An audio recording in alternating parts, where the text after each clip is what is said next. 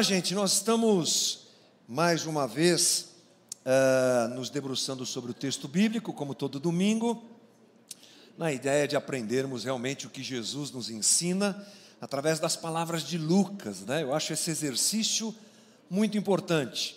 Ou seja, é Jesus que está dizendo tudo isso daqui, sem dúvida nenhuma, mas a maneira como Lucas registra e também a sequência desse registro é muito importante para a gente. Por isso que a gente tem andado nessa trilha. Essa semana, conversando com uma pessoa aqui da comunidade, que se disse assim, muito edificada nesse processo de perceber o roteiro do texto bíblico, de perceber a história do texto bíblico, de perceber esse movimento todo que realmente faz bem demais para a gente. A gente vai construindo de forma sólida no coração, não é, os ensinamentos do Evangelho de Jesus Cristo. Então, nós vamos hoje para uma outra parábola, na sequência do texto de Lucas que nós temos conversado, que está lá em Lucas capítulo 18, versículo 9. É conhecida essa parábola aí, gente, é a parábola do fariseu e do publicano. É bom lembrar que essa parábola é um material exclusivo de Lucas. Olha que informação interessante. Mateus e Marcos não falam sobre isso, e muito menos João. É, é um material exclusivo de Lucas, ou seja, ele usa isso para construir o seu pensamento e a sua reflexão a respeito do que Jesus faz e fala. E essa parábola tem uma conexão com a que nós conversamos semana passada. Então, se você caiu de gaiato por aqui hoje, não tem acompanhado as conversas, eu sugiro que você faça isso.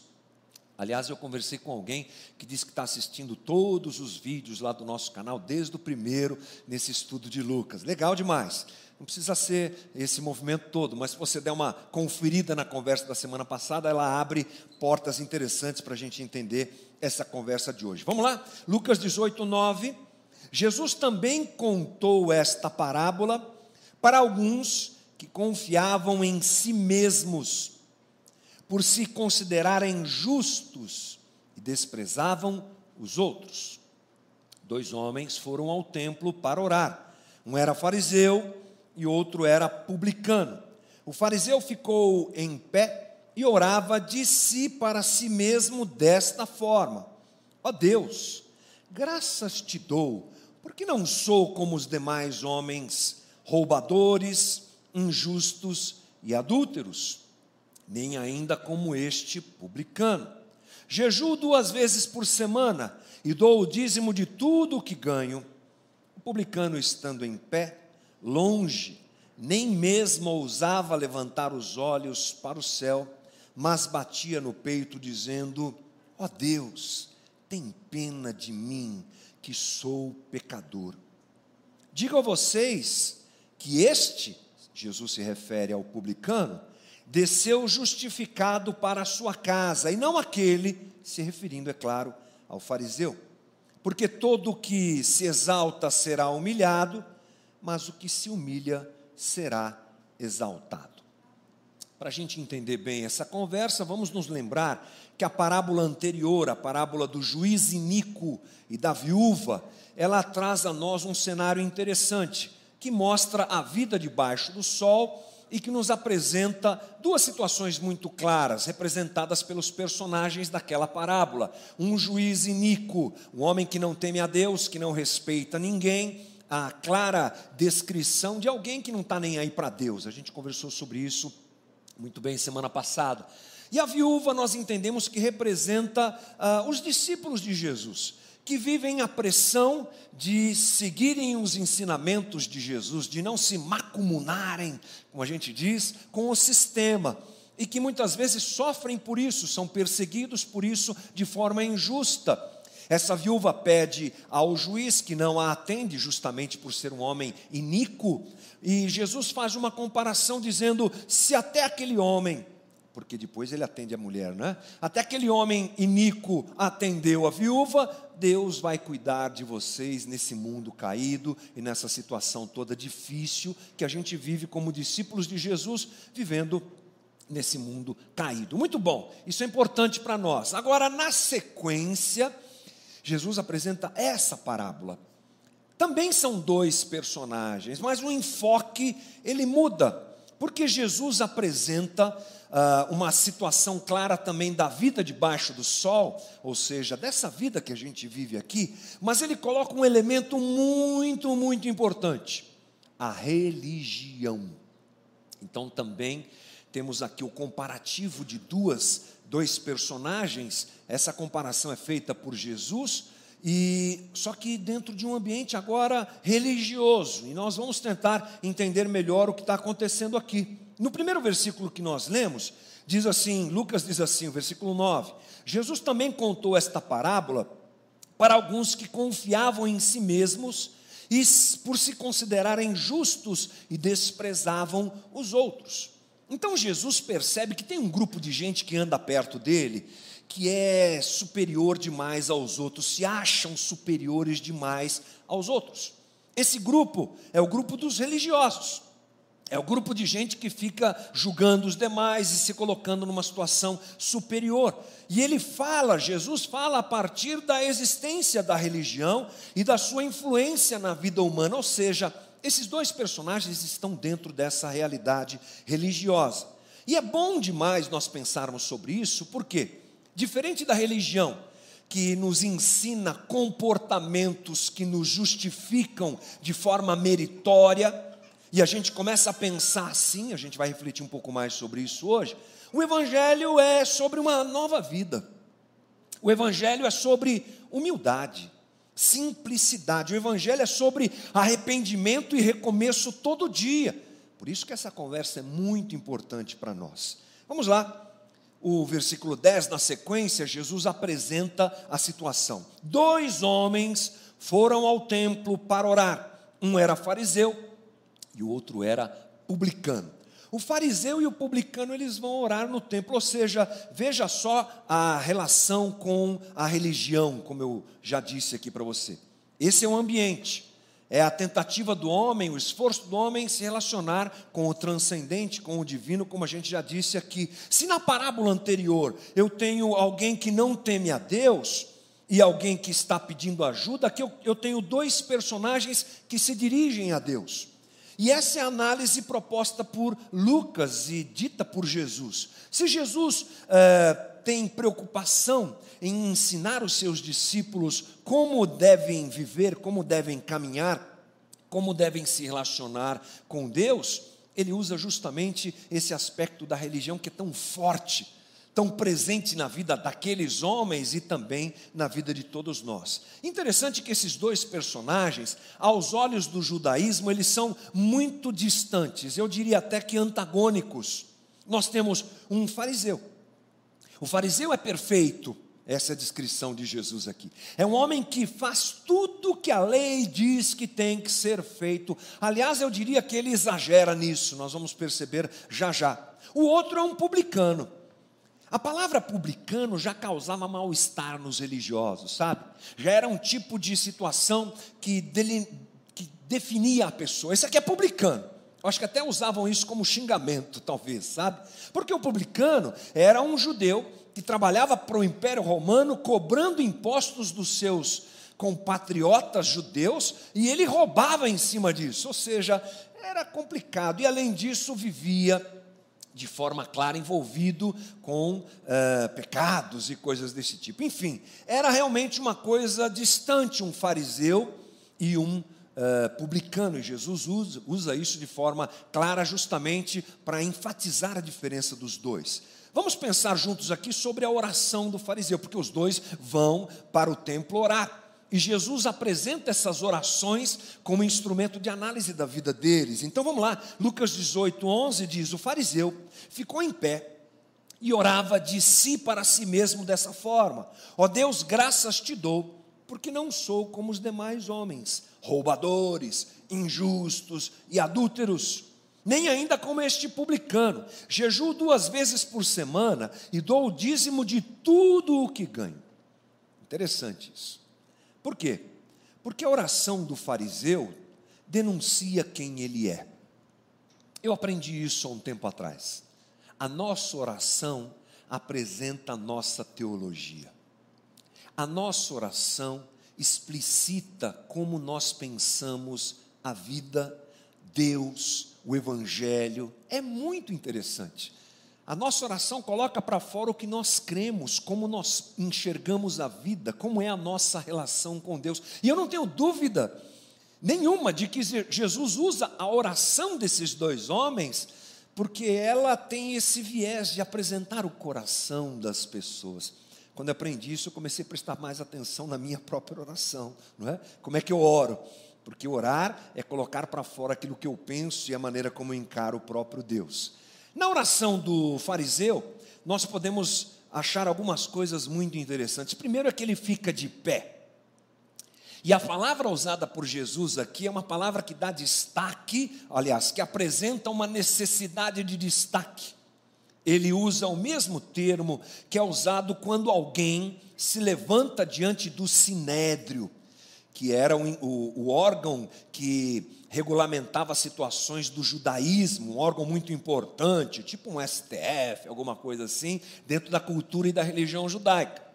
Então você imagina uma reunião daquele pessoal cheio de toga e tal, aquela coisa toda, quando alguém se levantava para falar, a atenção ia toda para essa pessoa, e a ideia de Jesus aqui é essa. Ele não simplesmente ficou de pé, ele ficou de pé para que todo mundo o visse, para que todo mundo prestasse atenção. Ele queria ter atenção, ele queria ser o destaque.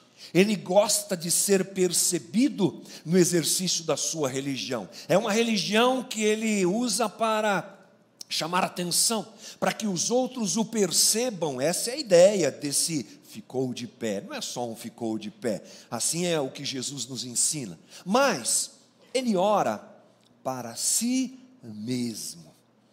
Jesus fala isso. A tradução do grego é essa mesmo. Jesus registra que aquele homem ora para si. Olha que coisa interessante, gente. Eles estão dentro do templo. Se você já assistiu algum filme da época de Jesus, a gente faz isso muito na Páscoa, é, no Natal, né? aqueles filmes da época de Jesus. Você já viu os fariseus todos é, aparatados, né? cheios de coisas, assim, aquelas roupas, aquela coisa. Eles eram facilmente identificados e fazia parte da religião deles, da vida deles. Então não tem ambiente mais religioso do que alguém orando dentro do templo, ainda mais um fariseu. Não é? Mas não é que é interessante?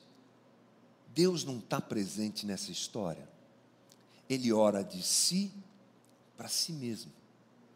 Ele não fala com Deus, ele fala consigo próprio.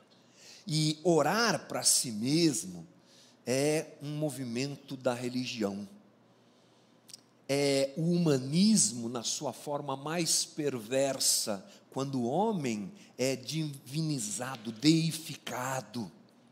Quando o homem acha que ele é Deus, é o que a gente tem aqui, é esse retrato, porque ele ora para si mesmo.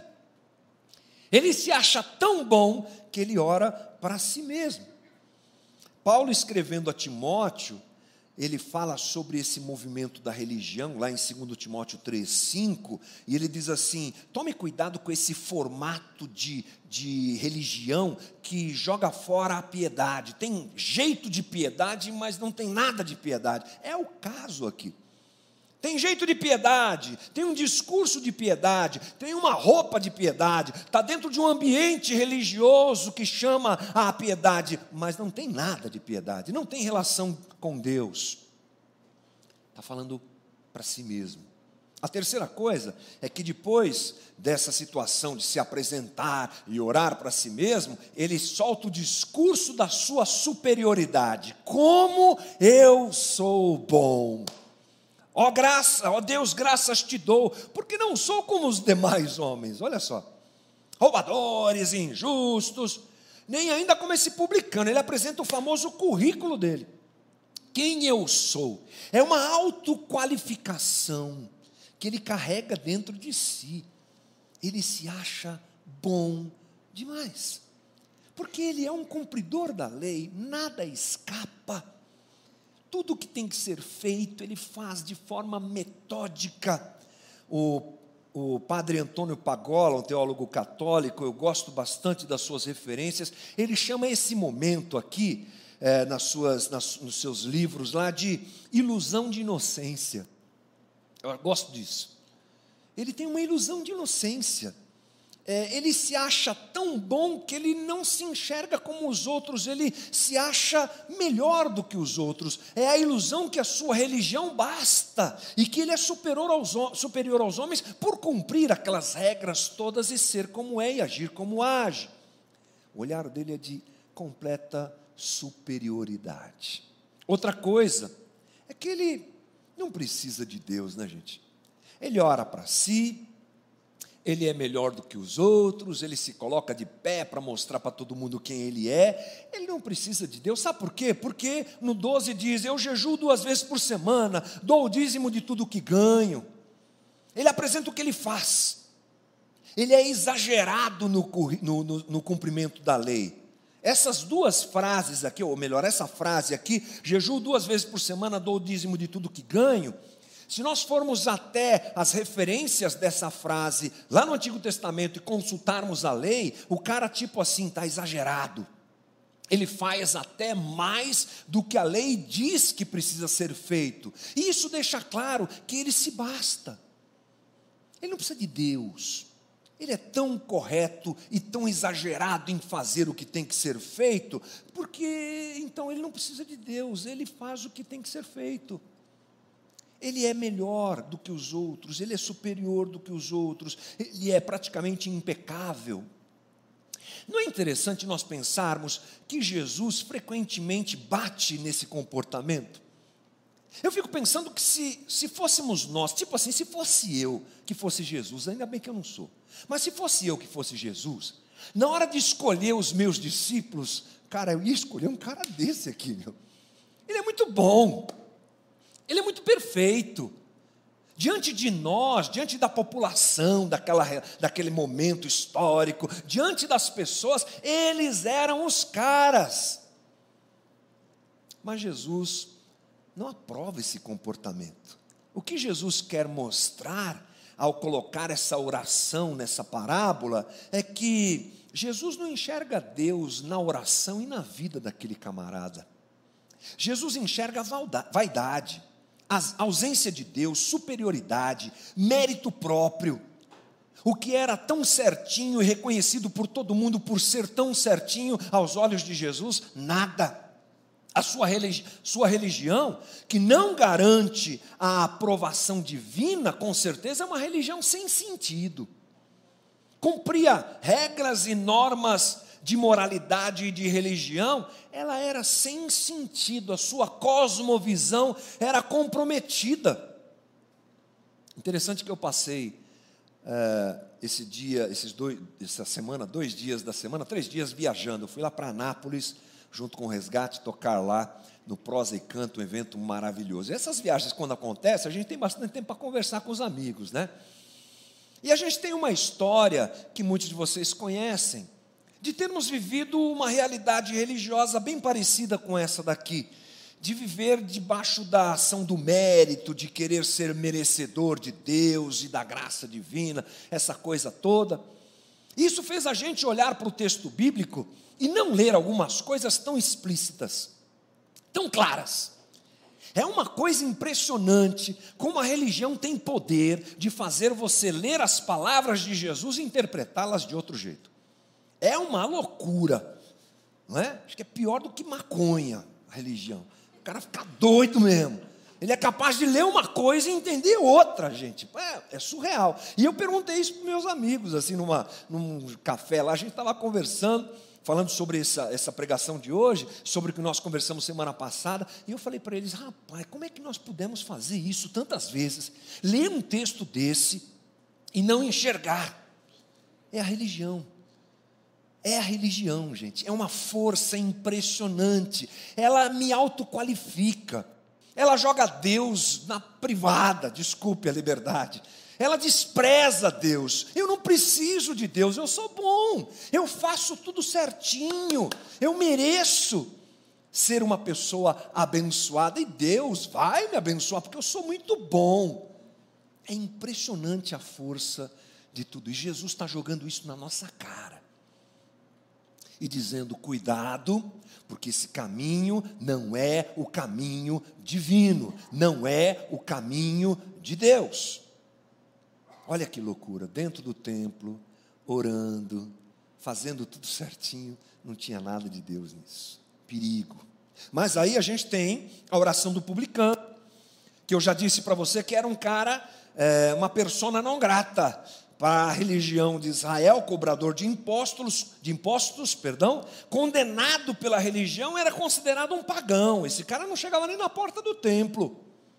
De jeito nenhum, complicado.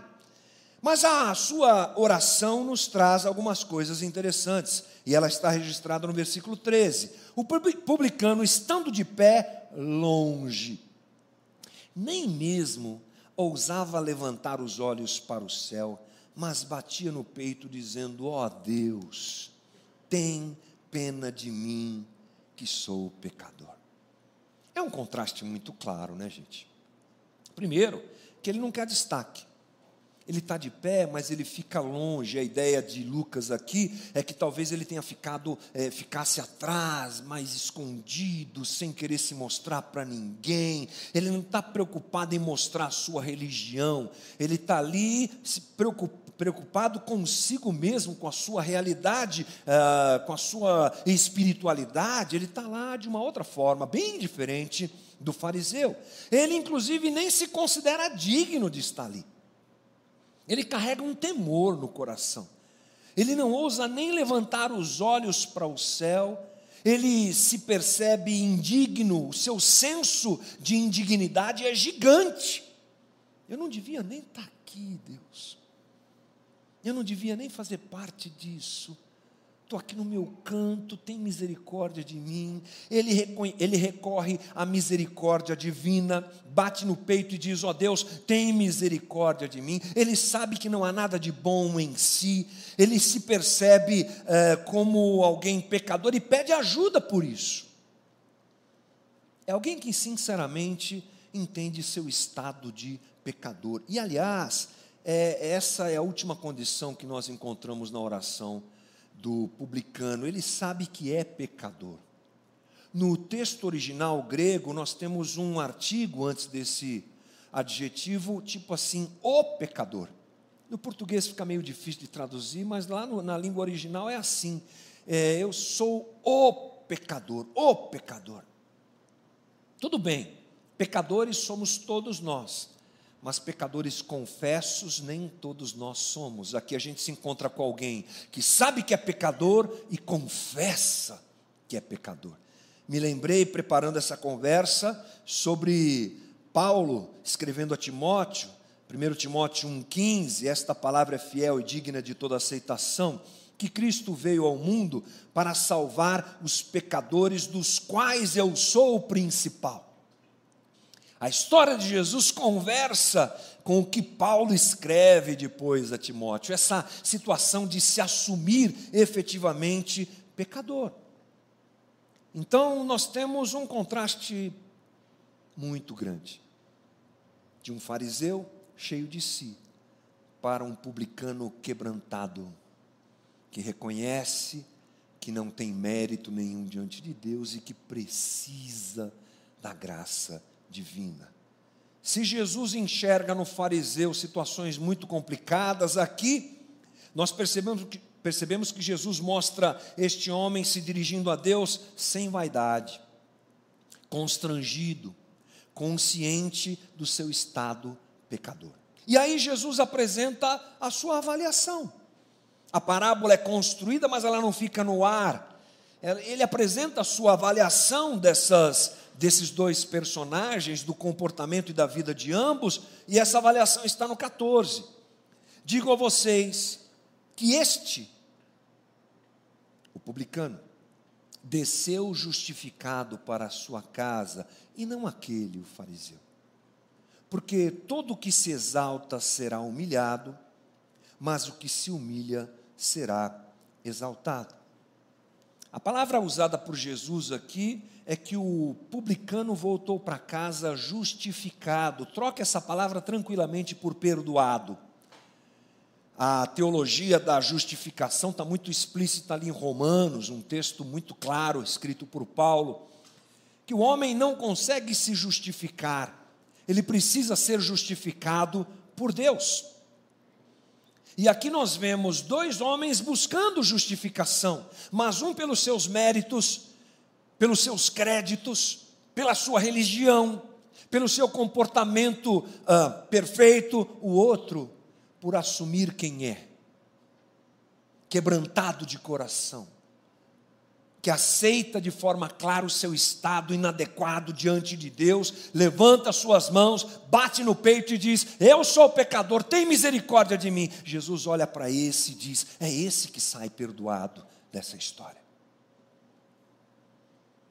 Ele praticamente nos faz pensar sobre o que João escreve, um texto que quase todos nós, um pouco mais velhos de fé, conhecemos, 1 João 1,9 se confessarmos os nossos pecados, Ele é o que, gente? Fiel e justo para nos perdoar os pecados e nos purificar de toda injustiça. João, expandindo o leque daquilo que Jesus fala, não diz se cumprirmos todas as regras da, da religião, Ele nos perdoa. Se confessarmos os nossos pecados, se colocarmos nosso coração diante de Deus. Ele nos perdoa. É interessante que, com certeza, essa avaliação de Jesus surpreende quem está ao seu lado. Porque o, o, publicano, gente, ele era execrado. Diante dos religiosos, esse aqui vai para o inferno direto, nem no purgatório passa, é uma só. Acabou. E é esse que Jesus diz que volta para casa perdoado. Como? Acho que entrou um, um ruído na comunicação. Senhor quer dizer isso mesmo? É isso que ele quis dizer.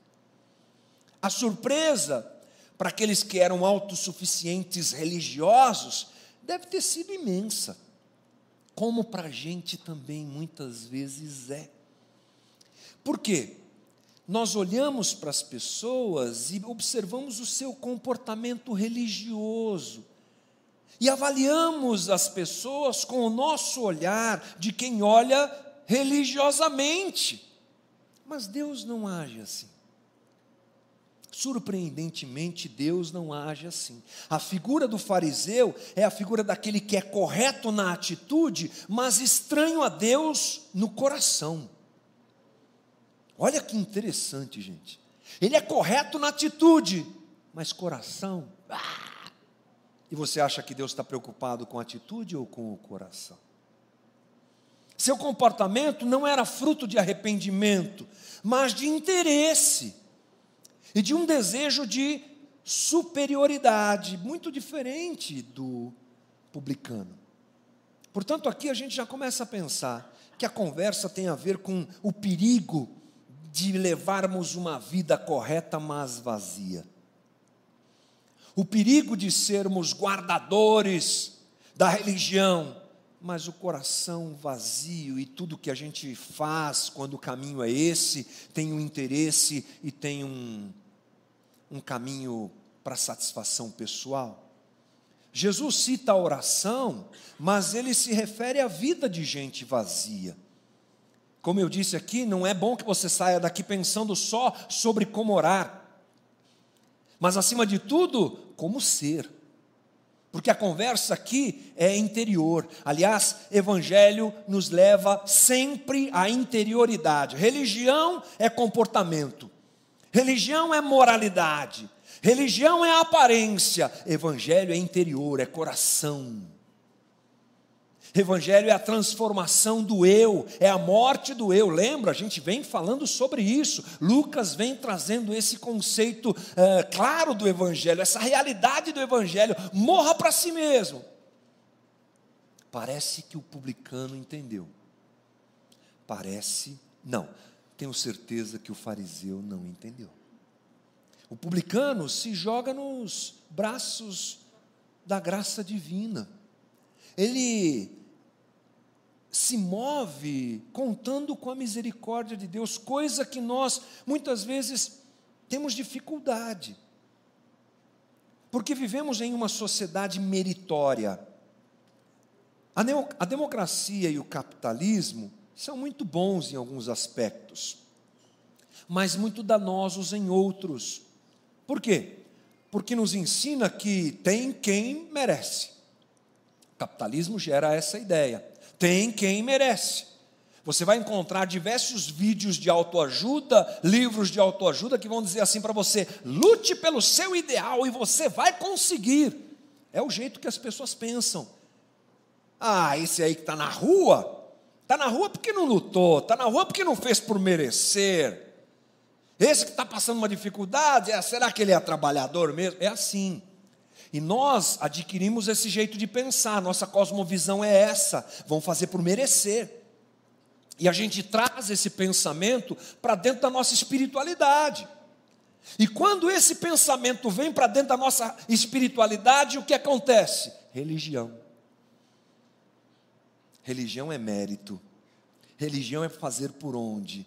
Religião é conquistar e ter. Religião não tem a ver com Deus, tem a ver comigo.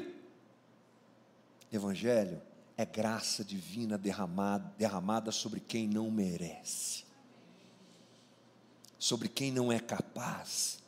Então, desculpe, mas é derramada sobre todos nós, porque ninguém é capaz, não é? Sempre foi por graça e sempre será por graça. Mas interessante que na sequência, Jesus, Lucas registra um momento lindo que complementa, creio eu, a nossa conversa. A partir do versículo 15, ele diz assim: Traziam também as crianças a Jesus para que ele as abençoasse.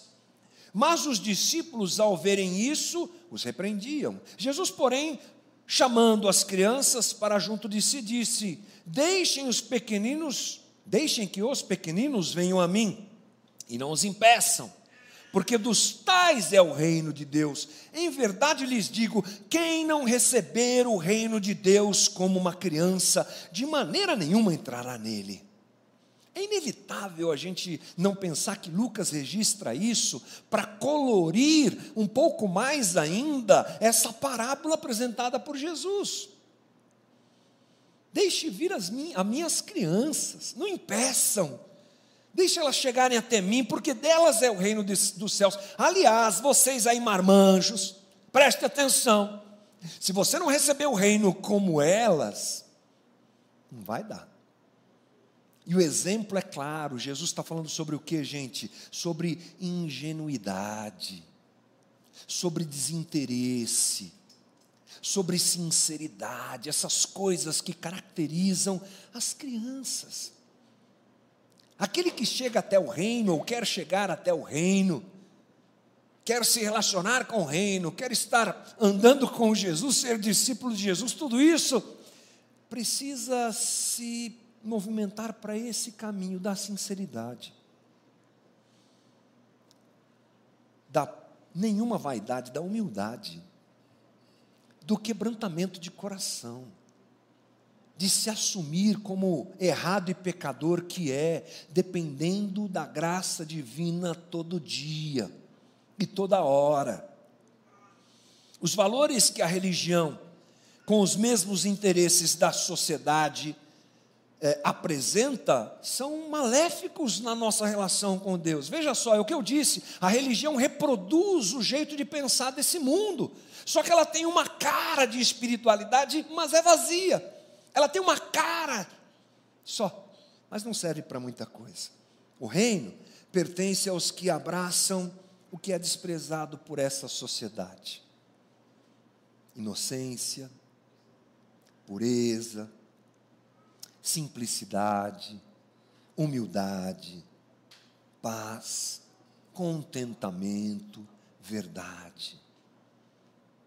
Isso tem a ver com o reino autossuficiência, superioridade, eu posso, eu tenho, eu sou, não tem nada a ver com o reino de Deus. E isso precisa brotar de dentro dos nossos corações transformados pelo Evangelho de Jesus Cristo. Por isso que é uma caminhada, né, gente? Por isso que o Evangelho não é uma pílula que você toma e acorda assim, hoje eu estou diferente hoje eu sou do reino. É um processo.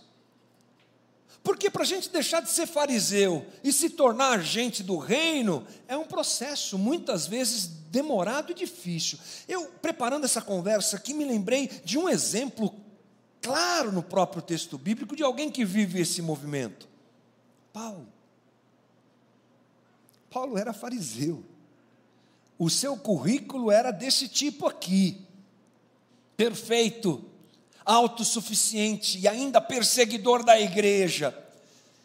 Consentiu com a morte de gente, matou gente.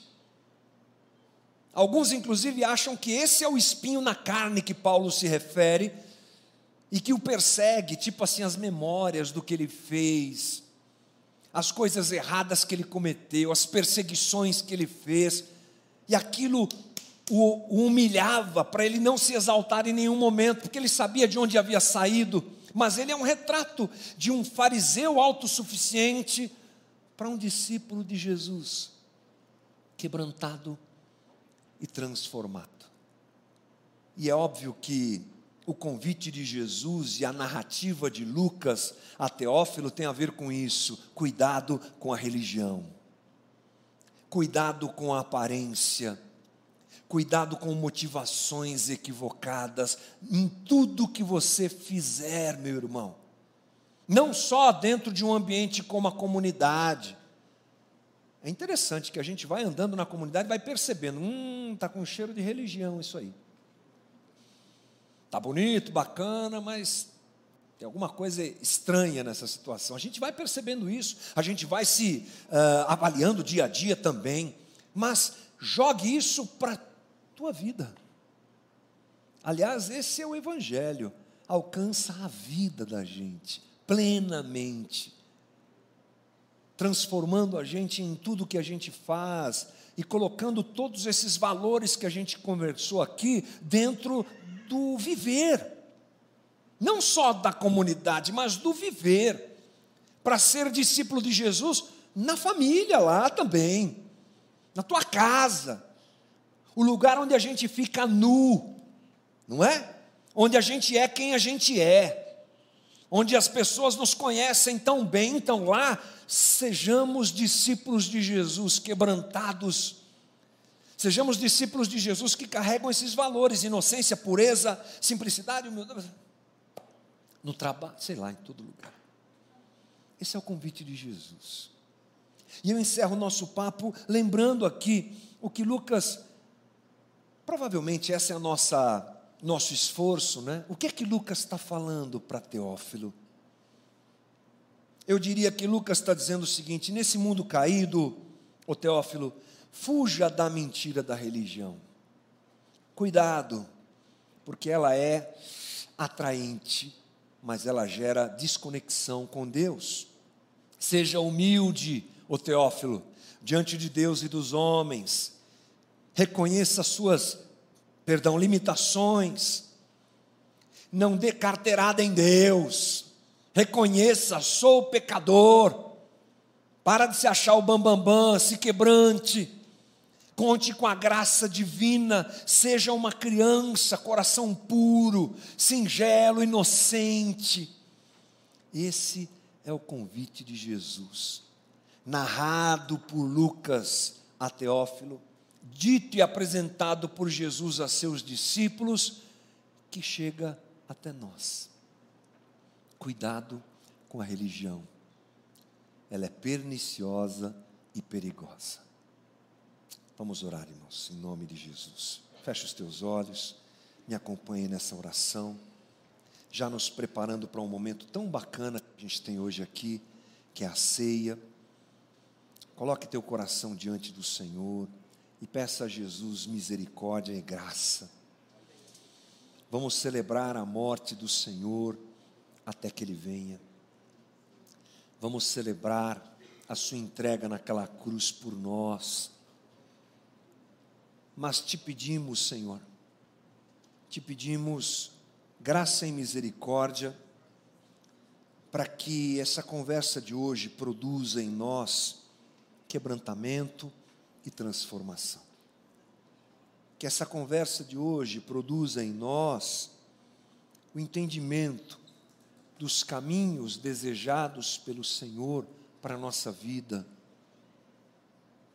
Que os valores tão atrativos da religião sejam desarraigados do nosso coração. E sempre é importante nós ouvirmos isso, Jesus, porque frequentemente estamos flertando com tudo isso. Então, tem misericórdia da gente, Jesus. Tem misericórdia para que a gente não entregue uma ajuda a um necessitado, tentando se auto-justificar e merecer qualquer coisa diante do Senhor. Tem misericórdia da gente se a gente vem para a comunidade trabalhar como voluntário, para se achar melhor do que outro. Tem misericórdia da gente se a gente faz alguma coisa, estuda algum texto e se acha digno de alguma coisa. Quebranta nosso coração nessa manhã, Jesus, e traz a nós a consciência de que precisamos do Senhor sempre porque quem morreu por nós foi o Senhor. Quem se entregou por quem não merecia foi o Senhor. Quem é digno da honra e da glória é o Senhor. Quem se relaciona com pecadores que não merecem nada é o Senhor. Quem pode se fazer digno diante do Senhor? Quem pode merecer algo. Quem pode? Ninguém, Jesus. O Senhor é bom e a sua misericórdia dura para sempre. Nos ajuda a encontrar o caminho da inocência, da singeleza, do contentamento. Nos ajuda a encontrar o caminho da transparência. Nos ajuda a vivermos o Evangelho de Jesus Cristo que quando estiver dentro de nós, e quanto maior for o seu espaço dentro de nós, naturalmente, Jesus, as nossas atitudes serão dignas do Senhor. Que não seja de fora para dentro, como a religião propõe, mas que comece em cada coração e exploda em uma vida que glorifica Jesus.